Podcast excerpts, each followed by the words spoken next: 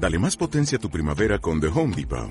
Obtén una potencia similar a la de la gasolina para podar, recortar y soplar con el sistema OnePlus de 18 voltios de Ryobi desde solo 89 dólares. Potencia para podar un tercio de un acre con una carga. Potencia para recortar el césped que dura hasta dos horas. Y fuerza de soplado de 110 millas por hora. Todo con una batería intercambiable. Llévate el sistema inalámbrico OnePlus de 18 voltios de Ryobi. Solo en The Home Depot. Haces más. Logras más. Hola, hola, hola, hola a todos. Buen día, buenas tardes, buenas noches. Ya saben que no importa el horario. Espero que, que estén muy bien. Oigan, estoy súper contenta. Yo no sé si ustedes puedan notar eso en mi voz ahorita. Que sigo estando nerviosa, ¿eh? No, no crean que no estúpidamente nerviosa porque estoy sola, estoy grabando y estoy nerviosa, como si, como si qué. Pero bueno, aquí lo más importante es que estoy muy contenta. Les voy a decir que no tengo palabras para agradecerles los mensajes lindos y toda la buena vibra que me han mandado personas que sé que me quieren y personas que apoyan cada una de las cosas que yo hago y que siempre tienen palabras ideales y perfectas para echarme porras y para hacer que yo continúe.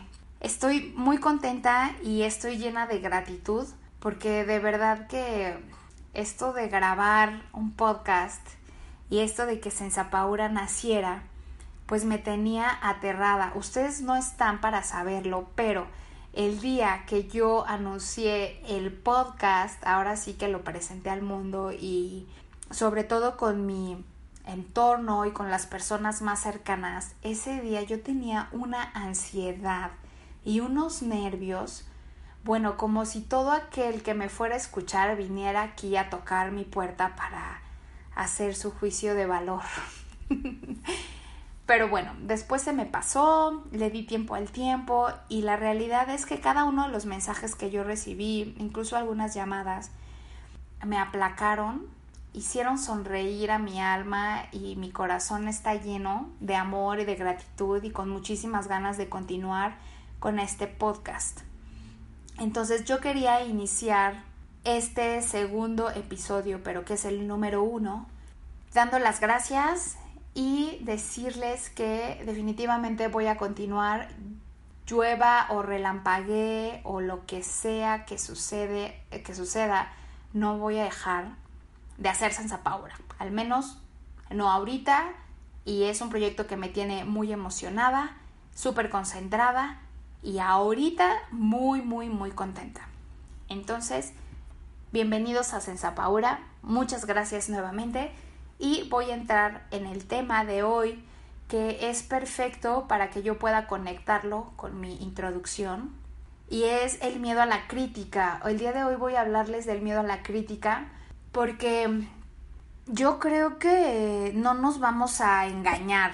A todos nos gusta caer bien y nos gusta que nos alaben lo que hacemos y no queremos que nos critiquen de hecho, muchas veces hacemos o dejamos de hacer cosas por pues porque tenemos miedo a ser criticados y, qué es esto que nos incomoda, pues no es otra cosa que el miedo al que dirán. Híjole, se los mencioné en el primer capítulo, que es una cosa fuertísima, el hecho de, de vivir bajo las expectativas de los demás o qué van a pensar, qué van a decir y tal, pues es esto. Miren, yo decidí hacer Sensapaura a pesar de que no me gusta mi voz, a pesar de que tenía un miedo tremendo, porque aunque muchos no lo puedan creer, sí soy una persona tímida en, en ciertos aspectos y a pesar de estas cosas, a pesar de que no tengo un micrófono súper profesional, como se los dije, y que a pesar de que el audio deja mucho que desear y tal, a pesar de que no tengo una entrada, de que no tengo música y que además, haciendo un paréntesis, estoy trabajando en ello, no crean que me voy a quedar aquí en lo básico.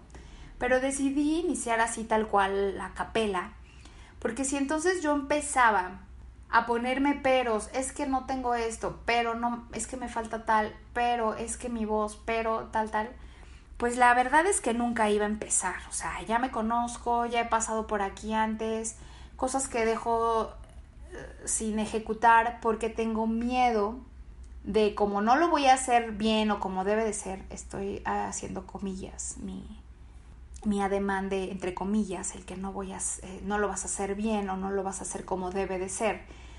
Pues yo nunca hubiera comenzado el buscar a veces esa perfección como para satisfacer a los demás, pues lo único que hace es entorpecer que tú ejecutes algo que ya tienes en mente o que tienes ganas y que no haces. Y pues así, justamente nació de este modo Sensapaura y del mismo modo estoy haciendo este otro episodio de podcast. En las mismas condiciones, sí un poco menos nerviosa, pero igual nerviosa, más contenta, eso también pero el, el hacer o no hacer o dejar de hacer y tal por miedo a ser criticados es completamente normal. O sea, algo, eh, ahora sí que es algo que siempre nos pasa y siempre nos va a pasar y si tú, si tú eres una de esas personas que según tú no ha pasado, pues no, no, no te creo. ¿Cómo funciona este miedo? Una vez más entra a la mente y lo que aquí sucede es que ella nos protege, pero no nos, no nos protege de la crítica per se. Fíjense bien, nos protege para evitar sensaciones incómodas y sensaciones desagradables que van a estar derivadas de los comentarios de los demás. Ajá, o sea, no es miedo a la crítica, es lo que yo voy a sentir al escuchar, al leer o, de cualquier manera que te lleguen las críticas, de eso que vas a sentir. Y pues no, no, no es algo realmente que sea motivador o alentador. Y claro que esto que les decía de que a todos nos gusta caer bien y que nos alaben y tal, cuando las críticas son positivas, que bueno, por definición no hay una crítica positiva, por así decirlo, porque según la Real Academia Española, la crítica enfocado a lo que yo estoy hablando, la palabra criticar, significa hablar mal de alguien o de algo, o señalar un defecto, o, tachar algo que se está viendo, o lo que sea. Entonces, por definición, pues no hay una crítica buena. Las críticas generalmente suelen ser para uno desagradables, aunque sean críticas constructivas. Entonces, tenemos que entender que todos hemos recibido críticas y seguramente las vamos a recibir hasta el fin de nuestros días. Si no es por una cosa, va a ser por otra, pero aquí lo que tenemos que hacer, como se los comenté en el primer episodio, pues es aprender a regular cómo tomamos estas críticas, pero no dejar que nos frene, no hacer, más bien, no dejar de hacer algo por este miedo a ser criticado. Y también pensar en que pues también has estado del otro lado, has criticado y, pues también te toca, te toca estar en la parte del criticado. Pues es una habilidad que nos sobra a todos el criticar, ¿no? El decir, el hablar de algo o emitir tu juicio de valor, aunque no importe. No quiero decir con esto que lo que digan los demás no importa, no, pero si de pronto tú utilizas eso como un freno, pues entonces ahí sí que le estás dando un peso que no es necesario. Les voy a contar un cuento, probablemente ya lo hayan escuchado antes, y es un cuento, el cuento de las ranas se le llama. Es un cuentito que habla sobre un grupo de ranitas que estaban subiendo un árbol. Entonces, mientras alrededor se reunían sus compañeras ranitas, eh, eh, las que no estaban subiendo, sino las que acababan de llegar viendo ahí el, el show y que estaban haciendo el grupo de ranitas, que pretendían subir, subir un árbol. Las que iban llegando y las que estaban haciendo montón por ahí al pie del árbol, pues comentaban que estaban locas, que qué hacían, pues que qué se creían, cómo iban a subir ese árbol y tal. Ya saben, ¿no? Haciendo, criticando, criticando por qué es que van a subir las otras al, al árbol. Bueno, las ranitas que subían fueron cayendo de una en una, ¿no? Una por una fueron cayendo. haciendo que no se lograra el objetivo de subir hasta la copa. Entonces, solamente una de esas ranas logró subir hasta arriba. ¿Cómo fue? No fue porque tuviera algo eh, fisiológicamente o físicamente extra que las demás, sino que resulta que esta rana, que fue la que eh, sí subió al final hasta arriba, estaba sorda y no podía oír los comentarios de las ranas que estaban abajo emitiendo sus juicios y criticando las acciones de las demás. Entonces, probablemente ya agarraste lo que quiero decir con esto, ¿no? Todas las demás ranas se cayeron y esa ranita que estaba sorda y que no podía escuchar lo que decían las otras juzgonas, por decirlo de algún modo, pues salió como la ranita triunfadora y que logró sus objetivos. Y me gustaría que hiciéramos un poco conciencia de esta historia, de esta fábula y tomarla de ejemplo justo cuando nos sintamos criticados o que sepamos eh, que alguien dijo o tiene algo que decir de tu proyecto, de tu persona, de tu trabajo, eh, de cómo tratas a tus hijos, de cómo tratas a tu esposo, de cómo, ya saben, es que aparte esto en las críticas se da en todo, o sea, en todo, desde que cómo vienes vestido hasta el cómo habla, oye, pero el novio ya lo viste, qué greñudo, oye, pero su hijo, qué malcriado, este, ay, eso, de eso se alimentan, no, qué bárbaro. O sea, hay una serie de cosas que comentar que de verdad este, son inútiles, o sea, en el sentido de que no debería de suceder, pero sucede. Pero que uno no debería de hacer caso. Lo que tienes que hacer con este miedo a las críticas, pues es simplemente ignorar. O sea, ese sería como mi, mi, mi, consejo, ¿no? Nadie me lo está pidiendo, pero lo estoy diciendo porque es mi podcast. no hay que hacer caso, no hay que hacer caso a las críticas. Es duro, yo sé que Sensapaura va a tener un montón de críticas, pero al final yo me estoy agarrando de toda esa gente linda y además de las primeras motivaciones que yo tuve, que son propias y que son las que me deberían de importar. Entonces así todos nosotros. Hay personas que por habilidades natas suelen tomar las críticas como motivación, de usar este, esta indignación y ese enojo que sientes por ser criticado como un motor para hacer eh, para hacer lo que quieres hacer con más ahínco. O sea, hay personas que ya son así por siempre, o sea, que así han sido y yo no sé si es algo de nacimiento o qué, pero es un skill pues súper favorable y, y, casi que es como un superpoder, ¿no? Y estas personas lo que hacen es hacer oídos sordos a los comentarios de los demás, pero también habemos quienes no, o sea, me incluyo, yo estoy en ese lado eh, habemos quienes no y entonces solo alimentan nuestra inseguridad y nuestra falta de autoestima. Entonces, ¿por qué nos importa tanto lo que digan los demás? Esta es una serie de preguntas que les voy a hacer para que cuando te sientas criticado o cuando sientas algo negativo conforme a, las críticas que recibes o lo que sea, pues te puedas formular a ti mismo. Y la primera es como, ¿por qué me importa lo que un desconocido, un conocido o un desconocido opinan de mí? O sea, ¿por qué me importa tanto? Esa es la primera. La segunda, ¿por qué le estoy otorgando ese poder sobre mí? Y más si ni siquiera lo conozco. Bueno, en el sentido de, los desconocidos, ¿no?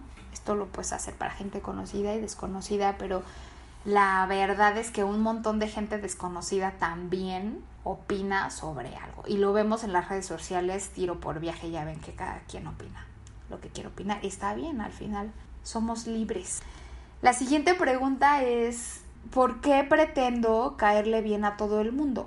O más bien, pretendo caerle bien a todo el mundo. No se puede, eso es algo súper utópico. La verdad es que no, no se puede. Y como dice, no, este no soy monedita de oro. Entonces, eso que te relaje, porque realmente cuando tú entiendes esta frase así de no le puedo caer bien a todo el mundo, pues entonces como que te desprendes, te quitas un peso de encima y dices, bueno, pues ni modo, habrá gente que le gusta, habrá gente que no le guste, pero al final tú no vas a cambiar en función de esas personas. Eh, ¿Te parece realista el gustar a todos? Mm, yo creo que no, no es realista, es de la utopía que les estoy hablando. Y otra pregunta es, ¿no, seré, ¿no será que estoy usando esta excusa de la crítica o de, del ser criticado para simplemente no dar el paso que quiero dar o que necesito en mi vida porque a lo mejor tú no haces o no empiezas a ejecutar porque estás muerto de miedo de, de, que te critiquen, de pasar por esa parte, vaya. O sea, siempre en las decisiones que tomamos, y miren que yo he tomado un montón que han sido juzgadas y que han sido, pues sí, criticadas, que me he enterado y, seguramente de muchas otras no, no me he enterado, pero sí que he tomado decisiones que sacan de onda, ¿no? Es así como, oye, pero ¿cómo está haciendo esto? Oye, que se tatuó, o oye, que se fue a vivir a no sé dónde, o oye, el novio que trae, o ya sabes, ¿no? De todo, de todo hay. O ya viste cómo se viste. Todos hemos sido criticados. No tenemos que darle tanta importancia. No debemos dejar que se convierta en una excusa para no continuar. Y entonces, por eso es que yo quería hablar este capítulo de del miedo al, al, ser criticados, porque pues no estamos solos, todos hemos pasado por ahí. Quizá también nos sirva un poco como reflexión y para luego uno guardarse sus propios comentarios en cuanto a otras personas. Pero lo quise platicar aquí con toda la historia de las ranitas y todo, porque mm, yo creo que tenemos el poder de darle el peso a lo que realmente nos sume.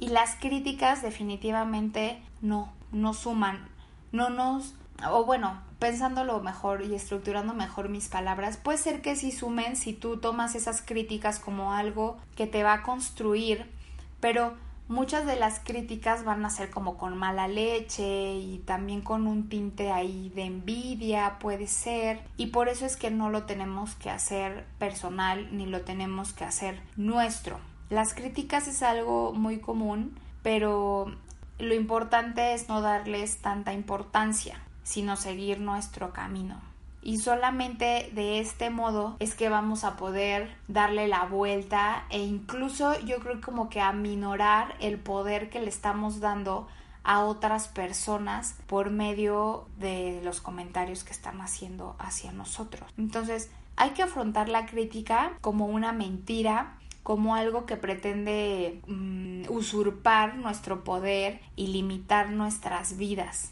Tenemos que tomarlo con una inteligencia emocional que me encanta esto ahorita que está tan de moda la inteligencia emocional porque creo que estamos siendo un poquito más conscientes de cómo tomamos eh, las cosas y esto de, de las críticas sea por donde sea en realidad nos tienen que fortalecer y no dejar que nos roben esa libertad. También em, podemos ponernos a pensar en que conforme pasa el tiempo, lo que uno quiere pues es fortalecer su persona, ¿no? Buscar ese desarrollo personal y sin sonar a libro de superación, sí que tenemos que poner más atención donde ponemos nuestra energía. Entonces, con esto cierro y voy a aprovechar para darles las gracias una vez más porque me han hecho súper feliz. Estoy muy contenta de que haya ha habido personas que le hayan dado una oportunidad a Sensapaura. Recibo sus críticas y sus comentarios positivos con los brazos abiertos. Créanme que también estoy súper al pendiente y estoy muy consciente de que a este podcast le falta mucho, pero yo no quiero que esto le reste importancia al contenido. ¿Sale? Prometo hacer mi mejor esfuerzo para que esto sea esté mucho mejor y sobre todo que tenga una mejor calidad de, de imagen, de una mejor calidad de audio para que ustedes lo puedan disfrutar. Y pues nada, los dejo. Muchas gracias por escuchar Sensapaura porque en este mundo donde tenemos tantos displays, donde vivimos con 85 pantallas en el día, me parece que no nos detenemos a escuchar. Entonces, el hecho de que ustedes hayan tomado la decisión de poner su mente, su atención en este podcast, en ese momento que lo están escuchando, logra uno de los objetivos que yo tengo. Les agradezco con el alma, muchas, muchas gracias y nos vemos en el próximo capítulo de Sensapaura. Bye.